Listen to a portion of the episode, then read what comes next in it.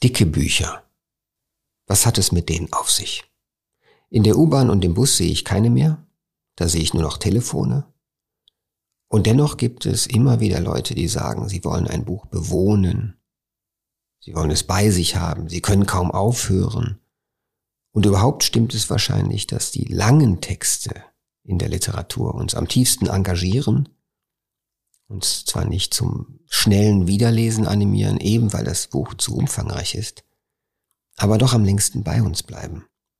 Es soll also heute um ein dickes Buch gehen. Heute am Sonntag, dem 5. Dezember. Ich bin Paul Ingendey und ich freue mich, dass Sie dabei sind.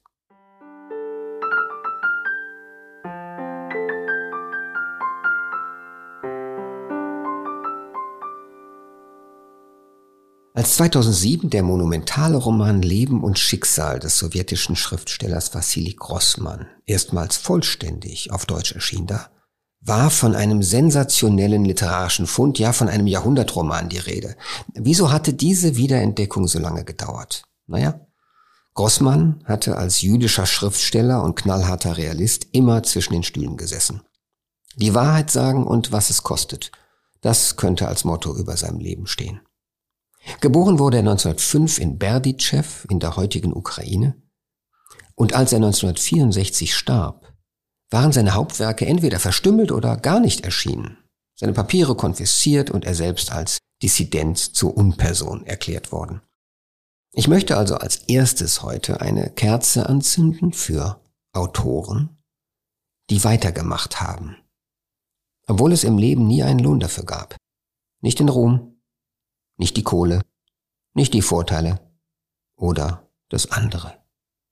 Und doch haben sie durchgehalten.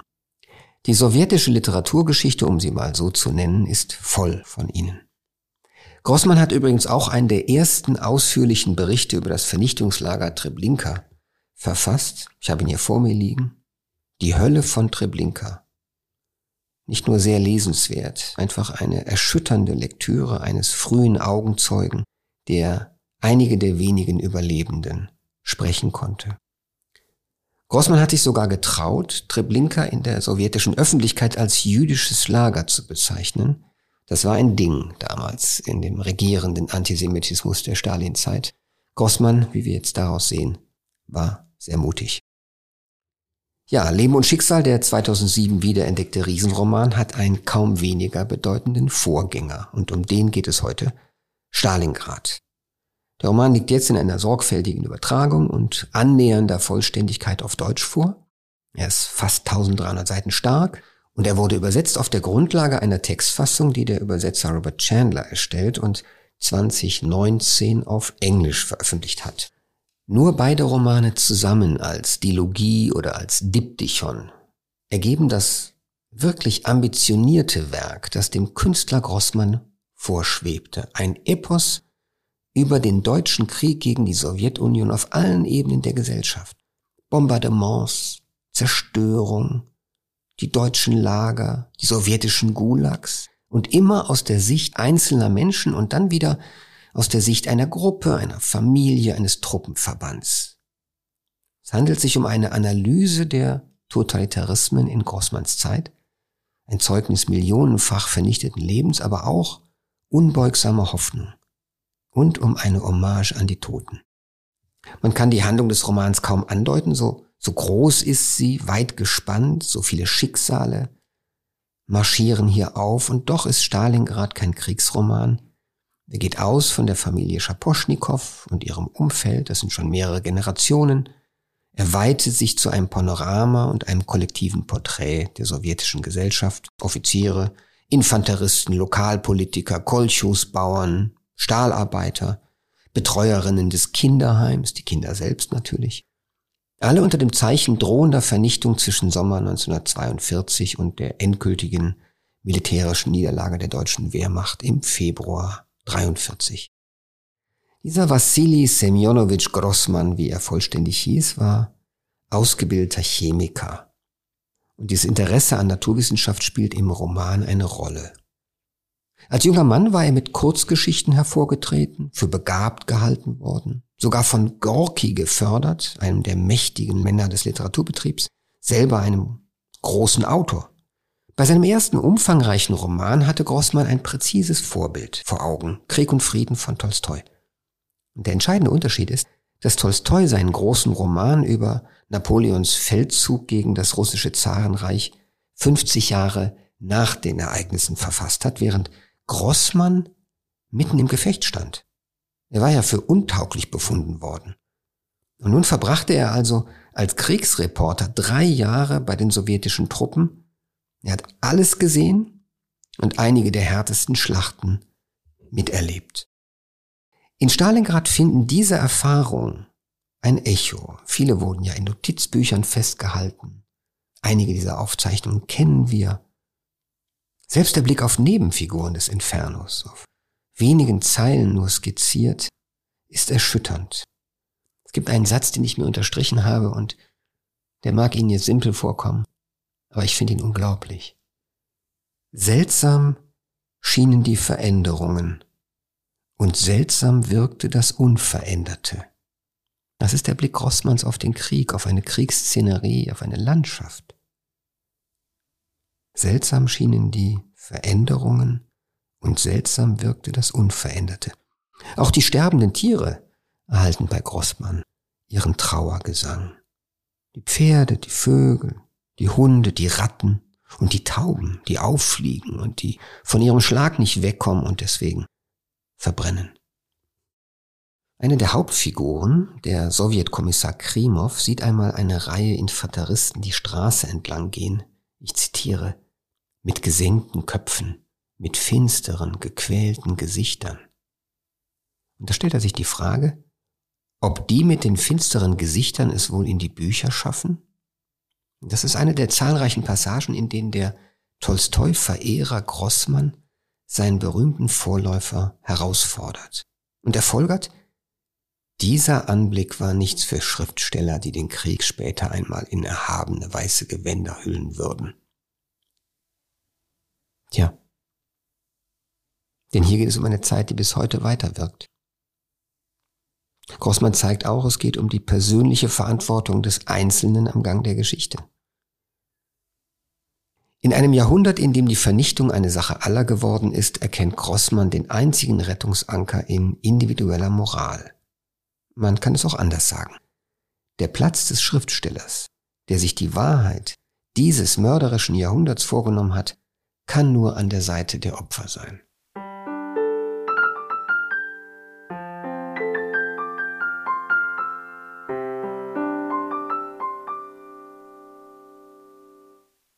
Ich freue mich jetzt sehr, dass ich hier mit Christiane Körner sitze, einer von drei Übersetzerinnen, Übersetzern und Übersetzerinnen des Romans Stalingrad von Wassili Grossmann, um den es ja bei uns heute geht. Ich war immer fasziniert davon, was Übersetzerinnen tun, wenn sie mit einem solchen Text ringen, besonders einem solchen Riesentext. Und ich weiß aber auch, dass Übersetzer und Übersetzerinnen den Text so gut kennen wie kaum jemand sonst. Nicht einmal die Kritiker, die nachher lesen und angeblich zweimal lesen und dann ihre Sachen schreiben oder erzählen, kennen den Text so genau wie die Menschen, die ihn auswringen müssen, um an den Kern zu kommen, die Ausdrücke, Alternativen, Entsprechungen finden müssen für das, was wir im Original vor uns sehen. Deswegen frage ich auch einmal, Frau Körner, was sind für Sie die Stärken des Erzählers Grossmann die kennen sie ja, wenn sie diese Sätze auf Russisch vor sich sehen und die müssen, die müssen eine Entsprechung finden dafür. Was sind für sie die Stärken, die Tugenden? Was zieht sie an? am Erzähler Vassili Grossmann. Was zieht mich an? Da weiß ich kaum, wo ich beginnen soll, weil es wirklich sehr, sehr viel ist. Es fängt eben an bei der so beeindruckenden Authentizität. Wir wissen ja, dass es, es ist eine Zeugenschaft die ihn autorisiert hat, dieses Buch so zu schreiben, wie er es geschrieben hat. Er war äh, als Kriegsberichterstatter die ganze Zeit dabei, praktisch vom ersten Tag an und mhm. bis zur Einnahme von Berlin mit wenigen Unterbrechungen. Das zweite ist vielleicht, ich meine, es gibt andere Texte über den Krieg aus der Sowjetunion, diese ungeheure Wahrhaftigkeit, die ihn auszeichnet. Also man spürt, wenn man den Grossmann liest, wenn man diesen Roman liest, dass äh, ganz viel durch seinen Kopf gegangen ist, ganz viele Gespräche geführt wurden, ganz viele Beobachtungen gemacht wurden, bevor er seine Sätze schreibt. Mhm. Also sozusagen die, die, die Sätze und Absätze sind gesättigt von Erleben, von Fragen, von Zuhören, von Reflektieren und eben von, ja, von unglaublich viel Realität, so wie sie eben wirklich auch war.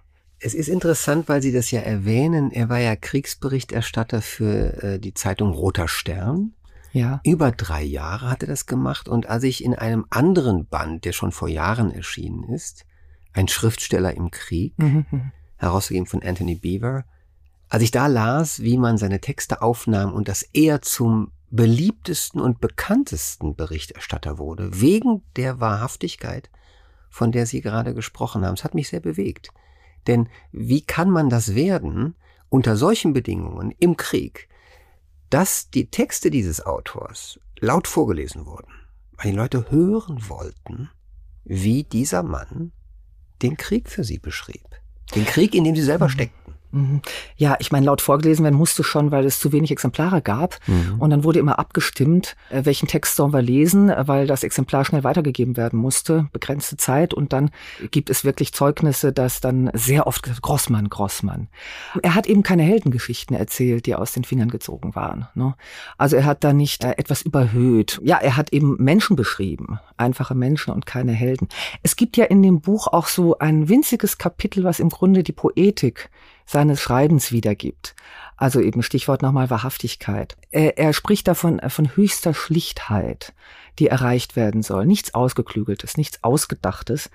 Aber diese Schlichtheit vergleicht er dann mit dem weißen Tageslicht, das aus der höchsten Komplexität der Gesamtheit aller Spektralfarben mhm. äh, sich zusammensetzt. Und das ist für mich so das zweite Geheimnis oder es ist kein Geheimnis, es liegt äh, an der Oberfläche, aber der zweite Punkt, Rossmann gibt unendlich viele Perspektiven wieder.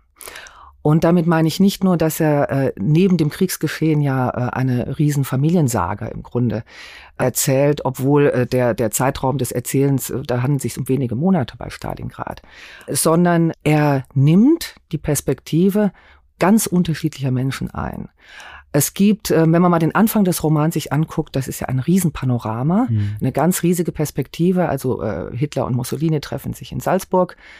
Und das ist ein auktorialer Erzähler, ein allwissender Erzähler, der da etwas beschreibt. Gerade zum Ende des Kapitels heißt es dann ja, die meisten der hier Anwesenden werden innerhalb äh, äh überschaubarer Zeit tot sein. Und dann gibt's einen ganz harten Schnitt und wir sind in der Kolchose und äh, eine wahnsinnig sympathische Figur, der Kolchosarbeiter Wawilow, bekommt seine Einberufung und seine Gefühle, seine mhm. Wahrnehmung seiner Umgebung, der Blick, mit, der, mit dem er jetzt auf seine Kinder guckt, auf seine Frau guckt, da sind wir plötzlich in einer absolut intimen Innenschau. Das ist auch das, das Tolle, dass er, wir haben ihn bisher noch nicht Tolstoi genannt, wir müssen ihn wohl nennen, e-, eben wegen dieser Fähigkeit, das Ganze in den Blick zu nehmen und alle Etagen des Lebens zu betrachten. Ich habe jetzt das Buch jetzt mal dick, wie es ist, vor mir. Es dürfen auch unsere Hörer ein bisschen mal das Papier rascheln hören. Es sind wirklich acht geschlagene Seiten Figurenliste mit Funktionen, Berufen und verwandtschaftlichen Beziehungen. Das sollte die Leser nicht abschrecken. Es muss es eigentlich, aber es darf es nicht. Denn diese Figurenliste ist wichtig für uns. Wie schon bei Dostoevsky, bei Charles Dickens hatte man solche Listen, um uns zu orientieren. Und wir haben ja auch mehrfach Namen, die doppelt vorkommen. Das sind dann Brüder. Ja, wir haben ja doch mehrere bei Novikov und anderen Leuten. Wir müssen mal kurz nachschlagen können, von wem ist hier gerade die Rede. Und dann haben wir hier obendrein noch die dreimal, die Dreifachnamen sozusagen im Russischen mit Vatersnamen auch noch. Und, und die vielen Kosenamen. Die vielen Kosenamen. das ist auch alles wunderschön erklärt hier. Es gibt ja auch wirklich gute Erläuterungen, Einführungen in diesem Buch, das also den Zugang möglich macht. Aber das, was Sie vorhin erwähnten, nicht nur Wahrhaftigkeit, sondern auch, dass er seine Poetik eigentlich offenlegt im Buch. Das ist eine hinreißende Stelle. Die anderen Stellen, wo er eben mit Tolstoi, wenn man so will, in einen Disput tritt, nämlich äh, fragt, Tolstoi hat in Krieg und Frieden 50 Jahre nach den Ereignissen geschrieben. Aber er, Wassili Grossmann als Tolstoi-Verehrer, steckt mitten in dem, was er beschreiben muss. Und er beschreibt es in den Jahren und den wenigen darauffolgenden Jahren, in denen es geschieht. Ja, von, ich glaube von 43 bis 49 schreibt Grossmann dieses Buch. Und dann kommen noch weitere Versionen. Da wollen wir jetzt nicht zu tief reingehen. Es ist eine sehr komplexe Textgeschichte die ja auch im Buch im Nachwort gut erklärt wird für uns. Wenn ich nochmal auf die Perspektivität eingehen darf. Also was ich so grandios finde, ist, dass er nicht nur wirklich unendlich viele verschiedene Personen vorstellt und uns in sie praktisch reinblicken lässt, sondern wie er das macht. Also es gibt immer wieder nicht den allwissenden Erzähler, sondern es gibt wirklich die ganz personale Perspektive. Und am berührendsten ist das an einigen Stellen, wo er ein Kind praktisch also uns mit den Augen von Kindern blicken lässt. Oder wo so eine Art Mini-Bewusstseinsstrom bei den äh, Leuten, die im Bergwerk arbeiten, losgeht und sozusagen in unseren Ohren dann da rauscht, ja. Oder äh, das Bombardement, das Flächenbombardement von Stalingrad das hebt fünfmal von neuem an. Also die Geschichte, der, sozusagen die erste Bombe fällt fünfmal, könnte mhm. man sagen. Und das Grauen beginnt fünfmal mit jeweils anderen Augen. Ähm, mit den Augen der Stadt könnte man sagen, zu Beginn des Kollektivs. Und dann gibt es jeweils verschiedene Perspektiven von Personen, die man schon kennt. Und dadurch ist Grossmann so dicht an den Menschen dran. Also die, die Humanität, die Menschlichkeit, die man spürt, wenn man das Buch liest, die ist dem geschuldet, dass er so dicht an die einzelnen Personen rangeht und dass ihm das Schicksal der einzelnen Person, die Psyche der einzelnen Person, der einzelnen Figur unendlich wichtig ist. Ich habe das Empfinden auch gehabt und ich hatte auch das Gefühl einer großen Einfachheit innerhalb der Komplexität seines Schreibens. Aber es ist eigentlich ein direktes, schilderndes, freies, ohne Verzierungen, ohne Manierismen, ohne gewollte Schönheit. Ich finde es von einer, von einer, ja, von einer Reinheit, die ich erstaunlich finde. Und das eben gepaart mit dem Thema, wo es um die größten Sachen geht. Tod, Leid, Angst, gelegentlich auch Feigheit. Nicht viel, aber es gibt sie. Gibt ja einige wirklich irre Szenen von, von Feigheit auch. Aber auch dann von Durchhaltewillen und von allem. Das ist tatsächlich berührend und ich kenne keine Parallele. Und wenn ich das jetzt zum Abschluss unseres dieses Gesprächsteils kurz sagen darf, nur durch Ihre Übersetzung, die von Ihnen und Ihrer Kollegen, haben wir einen Eindruck davon, was dieser große Schriftsteller wollte. Ich möchte dann die Chance nutzen, um unbedingt jetzt die Namen meiner beiden Mitstreiter zu nennen. Maria Raja und Andreas Weihe. Wir haben es zu dritt gemacht. Bei so einem äh, Werk ist es ganz wichtig, wenn man zusammenarbeitet. Und ich möchte auch Anselm Bühling unbedingt jetzt genannt wissen, der den Anhang aus dem Englischen übersetzt hat, was er nur deshalb so perfekt konnte, weil er auch Russisch kann. Mhm. Ja, vielen Dank.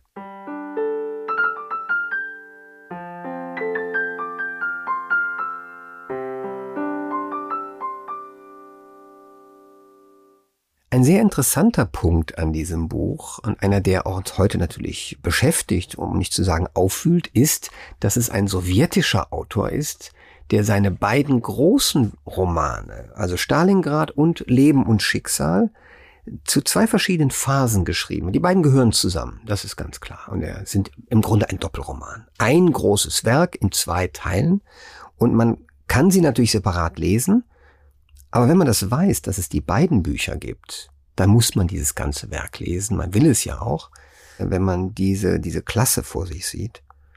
Aber interessant ist eben, dass das frühere Buch Stalingrad noch den Geist der Stalinzeit atmet, auch ein bisschen dieses Sowjet-Pathos, was das spätere Werk Leben und Schicksal nicht mehr so hat. Also es gibt eine Art von Desillusionierung im Laufe der zehn Jahre ne, zwischen den beiden Büchern. Ganz grob diese Zeitangabe jetzt. Und ich fand mich beim Lesen aber auch auf eine ungewöhnliche Weise genommen und hineingesetzt in ein System, das längst untergegangen ist, nämlich Arbeiter- und Bauernstaat, Kolchose, Werktätige, Fabriken, Fabrikhallen, Bergwerke, Traktorfabrik. Also das Pathos der Industrialisierung, die übrigens auch unserem Umweltgedanken natürlich äh, äh völlig quer dazu steht heute. Also Absolut. nichts davon. Ne? Mhm. Die ist gestinkt und es ist Krach. Und wie ist das, wenn Sie das sozusagen, diese Widersprüche, die erfahren Sie als Übersetzerin, Sie, Sie lesen es, Sie übersetzen es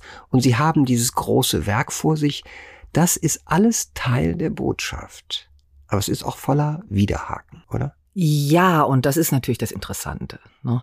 Also ich meine, wenn man das so einfach hinnehmen würde, also Sätze wie die Arbeiter und Bauern bestimmen ihr Leben, also da ist wirklich selten, muss ich sagen, eigentlich für so ein riesiges Werk. Aber ähm, äh, da ist schon zwischendurch Pathos da. Aber es gibt die Widerhaken. Also man könnte sich ja fragen, ist das jetzt wirklich ein Werk des sozialistischen Realismus? So ein klassisches, ja, das war die Doktrin, die literarische zu der Zeit. Äh, was hat äh, Grossmann da gemacht? Er hat viele, viele Dinge gemacht, die diesem Pathos zuwiderlaufen und diesem, dieser Doktrin widersprechen. Wenn man mal beginnt einfach bei der Figurenzeichnung. Es gibt wenige Figuren in dem Buch, die eindeutig negativ oder eindeutig mhm. positiv sind. Es gibt äh, bei den bei den wichtigsten Figuren Widersprüche. Es gibt äh, so viele Dinge, äh, wir konnten das ja nachvollziehen mit unserer neuen Text und der rekonstruierten Textvariante oder rekonstruiert ist nicht ganz richtig. Es gibt keine Urfassung, aber sagen wir mal in der Variante, die Robert Chandler da äh, zusammengebaut hat aus der gedruckten Version äh, von 56 und einer sehr, sehr freien, sehr lebendigen Variante. Was da eben weggefallen war und was jetzt in unserer Variante drin war, das war markiert in unseren Manuskripten und da konnte ich dann sehen oder konnten wir sehen, dass das von politisch ganz wichtigen Dingen natürlich ging. Äh, für mich umwerfend ist, dass er an mehreren Stellen schreibt davon, dass es Leute gibt, die auf die Deutschen warten. Mhm. Und nicht nur so zwielichtige Menschen in äh, Dörfern, also irgendwo im Hinterland, die fast so eine Art Fest feiern, während die Rote Armee sich zurückzieht und die Deutschen demnächst kommen werden. Nein, äh, sondern der Vorzeigearbeiter schlechthin, Andreev, der also ein Stahlgießer ist, ja, so wirklich einer der Vorzeigefiguren, wobei der auch so seine Brüche hat, der erzählt ganz zu Beginn in einem Gespräch mit einem ehemaligen Revolutionär, ja, es ist eine Schande, deshalb habe ich es eben in der großen Runde nicht gesagt, aber sogar bei uns in der Fabrik gibt's Leute, hm. die auf die Deutschen warten. Das waren natürlich alles Stellen, die unmöglich gedruckt werden konnten in den 50er Jahren. Hm. Aber dann eben auch solche Dinge wie eine Figur trinkt mal, eine Hauptfigur trinkt mal nebenher äh, schnell so ein, so, so ein Wodka runter, ne, um sich irgendwie, um die Nerven wieder aufzubügeln. Alles, was irgendwie mit Sexualität zu tun hat. Alles, was mit Korruption zu tun haben könnte, mit Diebstahl. Sowjetische Werk Werktätige stehlen nicht, mhm. ja, äh, sind auch nicht von Läusen bedeckt, die Soldaten. Im Grunde kann man anhand dieser Stellen so sehen, wie steril die Vorgaben waren, wie steril der sozialistische Realismus eigentlich wirklich von seiner ganzen Anlage her war und wie sehr Grossmann dafür gekämpft hat, ein ganz anderes Bild zu zeichnen. Also eben die Menschen plastisch zu machen. Es ist ohnehin dieser Roman mit seinen Anmerkungen und den Erklärungen, die wir bekommen über die verschiedenen Fassungen, wie ein Labor, das wir mal sehen können, wie funktioniert denn Zensur? Was musste raus? Die Beispiele, die Sie gerade genannt haben. Oder was hat der Erzähler, was hat der Autor Grossmann wieder reingetan, wenn er konnte, um das Bild komplett zu machen, die, die Wirklichkeit wiederzugeben. Und neben dem, was Sie gerade erwähnt haben, ist insgesamt erstaunlich, wie wenig Ressentiment gegenüber dem deutschen Staat, dem Faschismus. Er nennt ihn natürlich Faschismus, machen sie ja alle vorschriftsmäßig in dem Buch. Aber es ist tatsächlich wenig Ressentiment gegenüber den Menschen, den Deutschen. Es gibt ja auch Soldatenfiguren, die durchaus gebrochen und interessant sind, die selber, ich will nicht, die, die Grossmann als Verführte gesehen hat, als Gläubige einer Sache mhm. und die im Grunde in eine Hölle gelockt werden, ja. Das ist, finde ich, eigentlich sehr vielschichtig dafür, dass Grossmann auf sowjetischem Boden stand und man Gefahr lief, dass das ganze sowjetische Reich untergeht. Ich möchte kurz noch hinzufügen, leider oder zum Glück, ich denke eher zum Glück für einen Leser, eine Leserin, der oder die einfach ein, das Buch lesen will. Im Buch selbst ist ja nicht markiert, was äh, zu der Druckversion gehörte genau, ja. ne? und was, äh, was äh, Robert Chandler für die englische Ausgabe eben wieder hineingenommen hat. Ich meine, das war ein irrsinniger Kampf, von den Grossmann da mehrere Jahre geführt hat. Ich stelle mir das vor wie so ein, wie so ein Handeln, ja. Gut, mhm. wenn ihr, wenn ihr darauf besteht, dass ich das rausnehme, dann möchte ich aber das hier drin, äh, drin genau. behalten. Ja, wir haben ja auch das Beispiel des Briefes sogar an Stalin, wo er bettelt ja. darum, dass sein Werk respektiert werde. Also es gibt ja auch dann einige Beispiele im Anhang, die uns erzählen, wie er mit verschiedenen ja. Zensurstellen umgegangen ist. Aber Sie haben völlig recht darauf hinzuweisen, der Text hier ist sauber. Ja. Der ist ja. durchgeschrieben und ist ein dicker Roman, der einlädt, im Grunde sich in ihm zu verlieren, ihn zu lesen wie im 19. Jahrhundert die großen Epen, ne? die großen Absolut. bürgerlichen Romane, die vor, nicht vor allem, aber auch im Sinn hatten, den Leser zu packen und ihn mitzunehmen in eine fremde Welt. Und das, das geschieht hier in ganz hohem Maße. Absolut. Und ganz schnell. Ja. Und das ist mir auch ein großes Anliegen, muss ich sagen, dass dieses das heißt, wir Buch, haben gerade auch, dieses Buch gelesen wird. Wir haben aber auch, entschuldigen Sie, dass ich hier, hier mit meiner Begeisterung davon, davon renne. Wir haben aber auch eine interessante Spannung zwischen, zwischen einem Autor, der einerseits sich ein bisschen in dem, mh, mm, ideologischen Rahmen bewegt, der ihm möglich war und der dann darüber hinaus schießt. Aber wir haben diese Spannung ständig spür, spürbar. Ne? Dissident ja. Ja. und Sowjetbürger, wir haben beides da, aber vereint in einem großen Künstler. Er hat im Grunde die ganze Zeit entlang geschrieben an der Grenze des Möglichen, ist immer wieder drüber raus gekommen, also die Grenze überschritten und das hat die Zensur dann nicht zugelassen. Ich meine, es ist ein so heikles, so äh, besetztes Thema gewesen mhm. zu der Zeit, als er es eben eingereicht hat, dann bei den Verlagen oder bei den Zeitschriftenredaktionen. Wir sollten vielleicht ein Motiv mal rausgreifen. Wir hatten vorhin schon gesagt, seine Familiengeschichte. Das ist richtig. Es gibt diverse Familien mit Verwandtschaftsbeziehungen und äh, vielen Einzelschicksalen. Geht aber auch durch bestimmte Berufe und durch so soziale Schichten. Ja.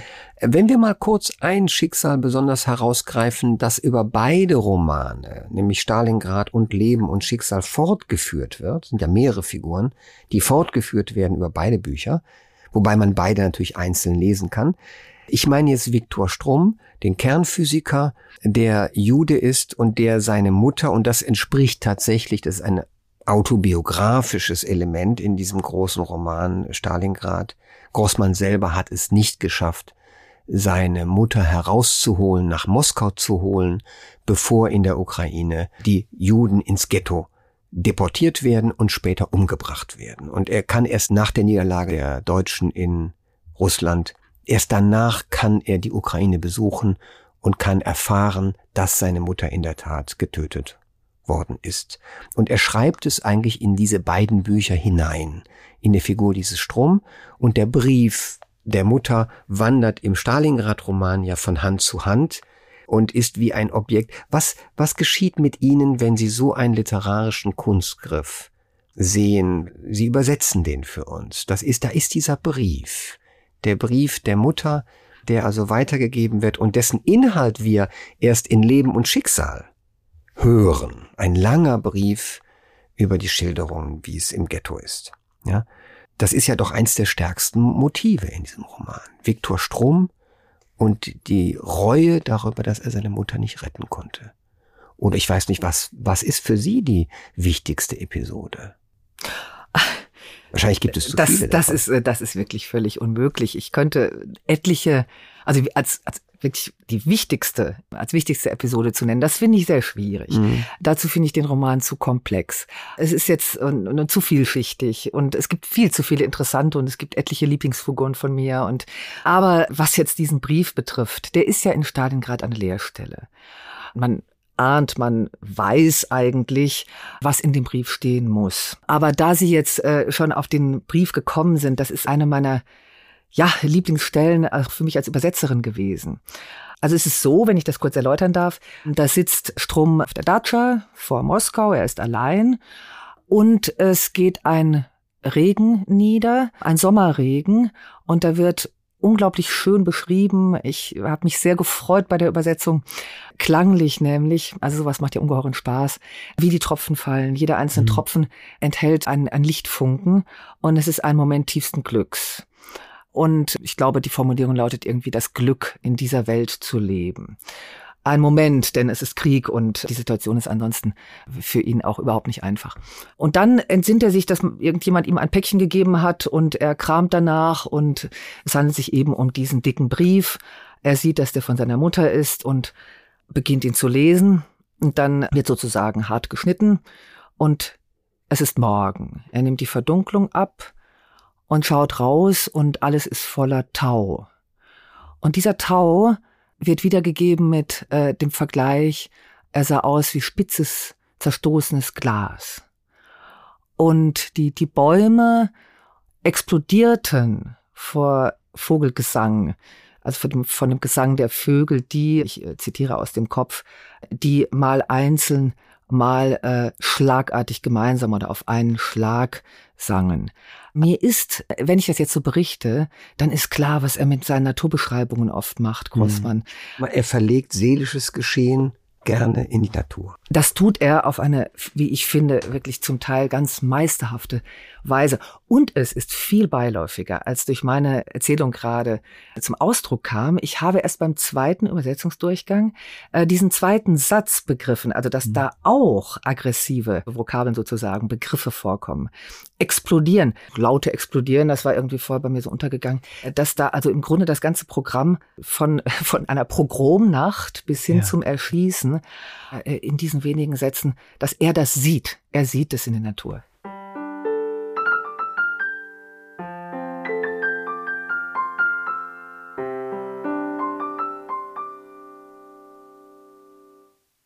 Ich habe meinen Feuilleton-Kollegen Andreas Kilp mal gefragt, ob er mir etwas zum militärhistorischen Hintergrund, aber auch zur Psychologie des Dramas von Stalingrad sagen kann. Er ist sehr interessiert an solchen Dingen, hat unendlich viel dazu gelesen, oft darüber geschrieben. Ich kann mich aus der Kindheit an so manche Erzählung erinnern, Russland-Erzählung. Stalingrad weiß ich nicht, aber Russland auf jeden Fall. Es waren immer Bruchstücke einer viel größeren Geschichte, wie mir schien, die aber nur noch anekdotisch weitergetragen wurde und dennoch unendlich tiefe Spuren in der Psyche vieler Menschen hinterlassen haben muss. Menschen, die vor mir da waren, Menschen, die ich zum Teil nicht kennenlernen konnte, weil sie in Russland gewesen waren. Ja, das wurde wahrscheinlich vor der Wehrmachtsausstellung in den 90er Jahren überhaupt nicht kollektiv aufgearbeitet. Und es ist natürlich auch schwer, eine solche Katastrophe, ein solches blutiges Geschehen irgendwie kollektiv aufzuarbeiten. Es muss individuell bewältigt werden. Die Ostfront, Russland, das war der Inbegriff allen Schreckens, weil dort auch mehr als drei Viertel aller deutschen Kriegsverluste eingetreten sind. Und weil die Kampfart dort auf eine Weise brutal und entmenschlicht war, die bis dahin undenkbar gewesen ist. In, de, in, dem Sinne ist Stalingrad da nur eine Episode. Militärisch noch bedeutungsvoller war der Untergang der Heeresgruppe Mitte 1944. Aber Stalingrad ist natürlich unendlich viel wichtiger in einem mentalitätsgeschichtlichen Sinne, weil es auch der Anfang vom inneren Untergang des Dritten Reiches war. Und darauf hat ja Goebbels im Februar 43 mit einer Sportpalastrede vom totalen Krieg sofort reagiert. Das Dritte Reich, das Naziregime musste die letzten Reserven mobilisieren, weil innerlich bei der Bevölkerung äh, im Grunde der Glaube an den Sieg bröckelte und sich langsam auflöste. Wenn wir als die Generation, die wir sind, mit unserer Geschichte von Aufarbeitungen im Plural, etwa Shoah, Holocaust, Aufarbeitungen über die Jahrzehnte, haben wir doch irgendwann Erzählungen gefunden. Die gegenwärtige Debatte um das Polendenkmal in Berlin zeigt, dass es weitere Erzählungen gibt oder geben könnte, die mit Opfern im Osten zu tun haben, was also Bloodlands genannt wird von Timothy Snyder und anderen. Wie kann denn überhaupt ein heutiges Bewusstsein, unser politisches Bewusstsein, die Sowjetherrschaft und die sowjetischen Opfer und Stalingrad, all die Dinge zusammendenken? Wie ist das überhaupt möglich, ohne ungerecht zu sein? Ich glaube, es ist nur möglich, indem man auf das individuelle Schicksal und meinetwegen auf das Schicksal von Gruppen, aber nicht auf die Ideologie, die dahinter steht, schaut. Es waren eben zwei Diktaturen, die dort aufeinander geprallt sind, zwei Unrechtsregime, aber das macht das Sterben der Einzelnen in keiner Weise weniger dramatisch und weniger grausam und weniger ungerecht, wenn man so will. Deswegen kann Erinnerung nur ansetzen bei dem, was wirklich geschehen ist und bei dem Leiden, was wirklich erlitten wurde. Und indem man sich von den ideologischen Vorbedingungen dieses Kriegs ein Stück weit löst und tatsächlich auf die Individuen schaut, kann man die Erinnerung vielleicht überführen in ein kollektives Gedächtnis, was dann zur Befriedung beiträgt. Mhm. Wenn wir mal die, die Wehrmachtsausstellung auch jetzt Jahrzehnte später nochmal anschauen, ist denn da so ein Sickereffekt eingetreten davon, also eine gründliche Demontage des Wehrmachtmythos, ganz bestimmt, aber ist auch ein gewisser Konsens entstanden? Zumindest ist die Vorstellung, dass bei dem Geschehen im Osten irgendjemand, der daran beteiligt war, sauber geblieben sei. Diese Vorstellung ist endgültig passé. Ich glaube, die kann jetzt nur noch von sehr rechten Kreisen wiederbelebt werden. Es ist allen klar, dass niemand der daran in irgendeiner aktiven Weise teilgenommen hat, moralisch sauber war.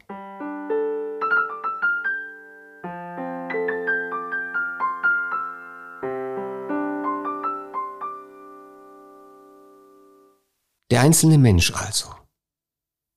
Das bleibt übrig. Der Versuch, den einzelnen Menschen zu betrachten, nämlich unter seinen Bedingungen. Eben das, was alle große Literatur versucht, was manchen Filmen gelingt, dass wir hineingetragen werden in fremde Leben, die uns eigentlich wenig anzugehen scheinen, manchmal fast gegen unseren Willen zur Teilnahme gebracht werden. Das geht uns ja auch bei Filmen so. Existenzen, die wir eigentlich langweilig finden müssten und vielleicht im wirklichen Leben langweilig finden würden.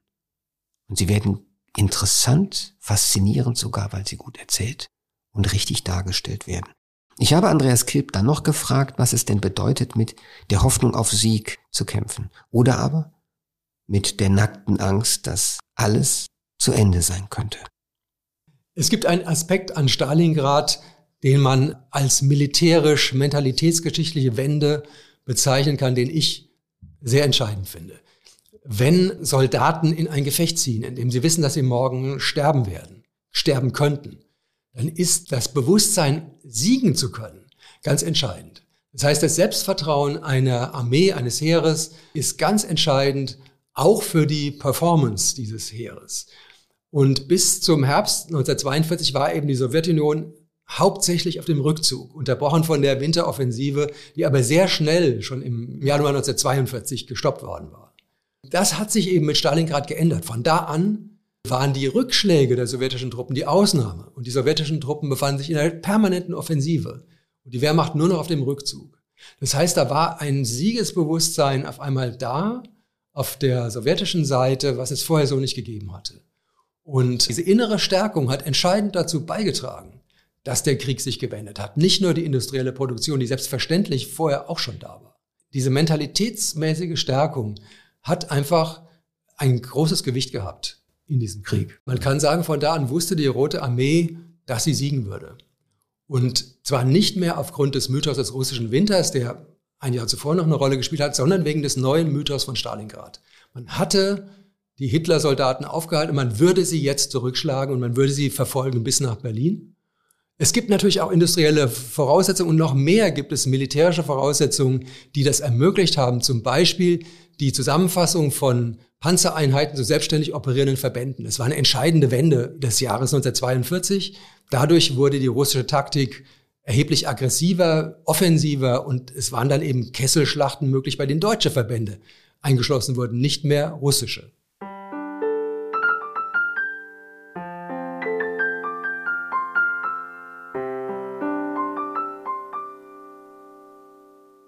Ich sitze hier mit Christiane Körner, einer der drei Übersetzerinnen. Ich nenne mal die anderen Namen noch einmal Maria Raja, Andreas Weihe und Christiane Körner. Diese drei haben über 1200 Seiten Stalingrad von Wassili Grossmann übersetzt. Ich habe das Vergnügen, mich mit Christiane Körner zu unterhalten und wir haben jetzt also hin und her geblättert. Wo wollen wir denn mal zitieren? Eigentlich wollen wir unendlich viel zitieren. Aber eine Stelle, befindet sich am Ende des zweiten Teils, als also äh, die Gefahr immer größer wird. Stalingrad ist eingekesselt, die Gefahr wächst, die Bomben sind schon längst gefallen. Und da gibt es eine Stelle auf dem Hof des Bergwerks, wo einer der Leute dort eine aufbauende Rede halten soll für die Arbeiterschaft. Es ist dunkel, die Arbeiter drängen ein bisschen näher heran, diese Kohlekumpels. Und diesem Mann, Motorin, dem fällt erstmal nicht so richtig was ein, was er sagen soll jetzt. Er ist sehr nervös.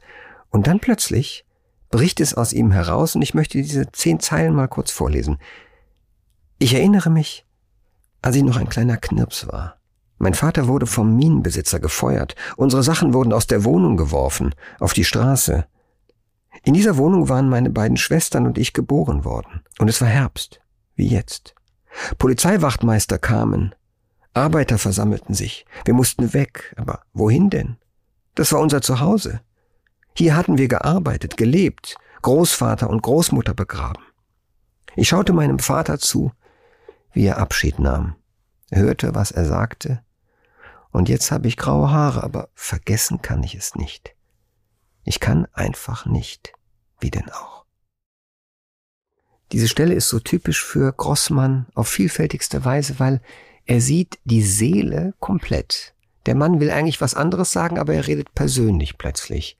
Und das ist das, was er in dem Augenblick ist. Er ist ein Mann, der vor anderen steht und wie wenn er nackt wäre. Und er taucht selber in seine Seele ein, in seine Erinnerung ein. Und es gibt unendlich viele Stellen, wo Grossmann sich als Psychologe zeigt. Und zwar unter härtesten Bedingungen, weil er Menschen ja im Krieg schildert. Alte, junge, Kinder, Soldaten, die Tapferen, die weniger Tapferen. Sie haben sicherlich auch unendlich viele Lieblingsstellen. Wollen Sie mal, Frau Körner, eine von uns rauspicken? Sie haben gerade wieder die Kinder genannt. Da gibt es so unglaublich wunderschöne Stellen. Es gibt auch Stellen, wo Grossmann ganz anders plötzlich erzählt. Es gibt eine Stelle, wo über mehrere Seiten die ganze Erzählung aus Repliken besteht, also aus einem Dialog, auch ohne irgendwelche kommentierenden Verben noch, zwischen Frau und Mann, die sich zufällig absolut zufällig wiedergefunden haben. Er Frontkämpfer und sie flüchtet. Das äh, ist unglaublich berührend, auch mit was für Strategie, mit was für Verfahren, literarischen Verfahren er immer wieder arbeitet bei dem ansonsten klassischen Erzählen.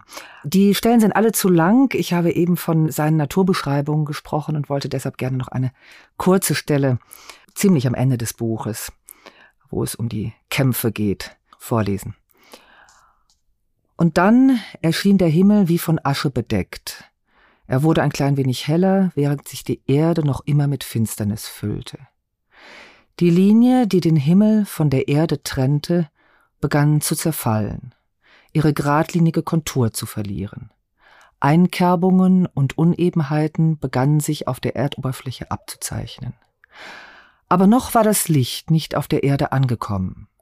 Der heller werdende Himmel hob die Finsternis hervor und bald darauf wurden die Wolken sichtbar, und eine von ihnen, die am höchsten stand, die allerkleinste, schien gleichsam Atem holen zu wollen, und eine leichte, kaum sichtbare Röte legte sich wie lebendige Wärme auf ihr blasses, kaltes Antlitz.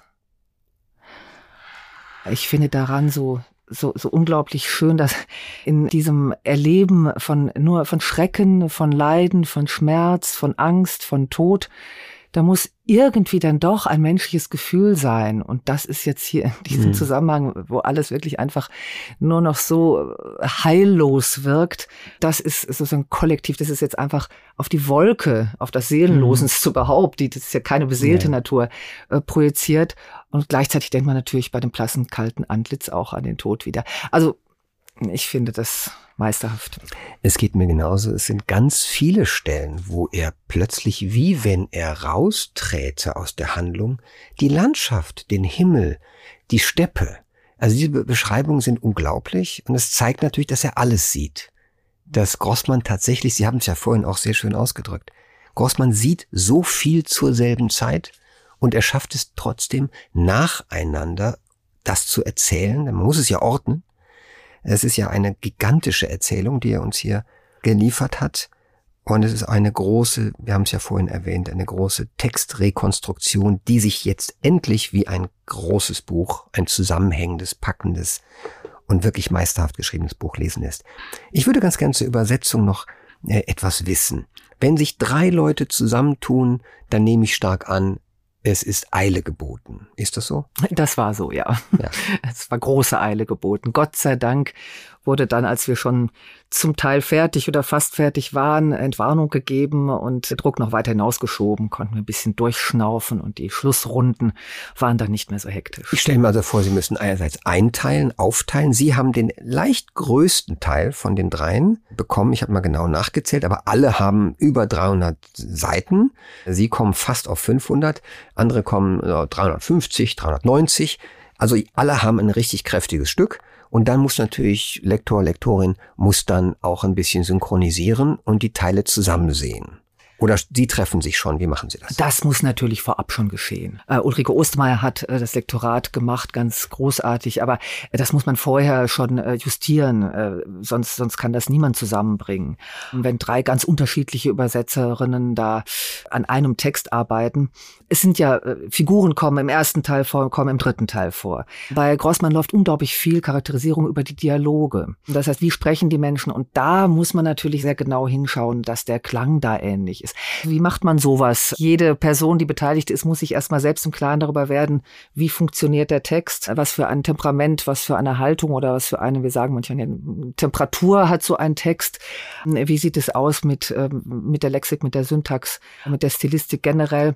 Ähm, dann haben wir Proben gemacht und uns zu dritt über alle drei Proben gebeugt und haben dann angefangen auszubalancieren. Moment, jeder macht eine Probe? Und ja. sie vergleichen dann, sie kritisieren einander also kritisieren im neutralen Sinne. Ja. Sie bewerten einander ein bisschen. Was macht jeder von ihnen? Wir versuchen dann zusammenzukommen. Ne? Also indem dann zum Beispiel gesagt wird, ein großes, große Frage bei so einem Roman, äh, dessen Entstehungszeit ja immerhin schon äh, viele Jahrzehnte her ist, ist dann natürlich äh, eine Vorabentscheidung auch, wollen wir den in, sprachlich in, in die Jetztzeit heben? Nein, das wollten wir nicht. Dann hat man das Problem, ähm, es kann Anachronismen geben. Wie empfinden alle drei Beteiligten denn die Lexik, die Stilistik? Ist das jetzt zu viel Patina? Ist es ein Anachronismus? Ragt da plötzlich was meinem Empfinden nach oder dem Empfinden meines Kollegen nach, ragt da etwas aus der äh, heutigen Sprache hinein, als was, was wir wie einen Fremdkörper wahrnehmen. Also da hatten wir ziemlich viel zu diskutieren. Was einfach sozusagen die, dass man, dass man sich einpendelt, lexikalisch und vor allen Dingen auch, was die mündliche äh, mhm. Rede betrifft, was die Dialoge betrifft, auf einer stilistischen Ebene. Ja, da sind wir in der Zeit, ne, so irgendwie ungefähr. Würden Sie auch sagen, Sie, Sie brauchen eine Plattform oder ein Tool, um Rechercheergebnisse auszutauschen? Wir das reden von Terminologie, Kriegsdinge, Kriegsgerät, Bomben, Namen, Fachausdrücke. Es muss, also es ist eine riesen Lexikon im Grunde. Das war natürlich, wir hatten etliche Excel-Tabellen mit, mit äh, der Fachterminologie. Und Fachterminologie ist nicht nur, äh, Gott sei es geklagt, das Militärische. Es war, äh, damit äh, habe ich mich am wenigsten wenigsten gern befasst, mhm. aber es muss ja nun sein, es muss einheitlich, es muss korrekt sein. Mhm. Und es muss einheitlich sein, aber auch so Dinge wie Kleidung oder wie Essen, alltägliches, äh, Gebrauchsgegenstände, Autos, äh, Marken, wie auch immer. Wie, wie geht man damit um? Wie bezeichnet man was? Ja. Und auch da immer so an austarieren, wo sind wir sozusagen stilistisch, auf welcher Ebene? und auch äh, chronologisch. Hm. Und dieses Justieren, Nachjustieren ist im Grunde die ganze Zeit gelaufen. Wir haben uns dann später noch einmal ausgetauscht mit Texten. Das war eine ziemlich kitzlige Arbeit, denn es soll ja nun wirklich ein Atem hinterher im Text sein. Ich hoffe, es ist dann auch noch mit der großen Leistung von Ulrike Ostermeier gelungen. Also der Eindruck ist wirklich ein überwältigender. Es ist eines der großen ähm, Buchereignisse dieses Herbstes, dieses Buch. Und wir wünschen ihm natürlich ein intensives und, und, und reiches Nachleben, wie das der Vorgänger Leben und Schicksal, der chronologisch später kommt, auch erfahren hat. Dieses Werk Leben und Schicksal hat Grossmann für uns erst vor um den 15 Jahre, ist es jetzt schon her, als Klassiker etabliert. Wir kannten diesen Namen kaum. Er war in der DDR erschienen, aber er war auch meistens verstümmelt erschienen. Und jetzt eben haben wir diese beiden großen Bücher, die eigentlich eines sind von zusammen um die 2500 Seiten. Das also ist ein, ein Lektüre-Hinweis, den ich geben möchte, eine Empfehlung, eine sehr warme Empfehlung für Wassili Grossmanns Roman Stalingrad. Ich danke Christiane Körner sehr fürs Kommen. Es war eine riesige Freude, Sie da zu haben und ich gratuliere Ihnen und Ihren Kollegen zu dieser großen Tat. Vielen Dank, Herr Ingler.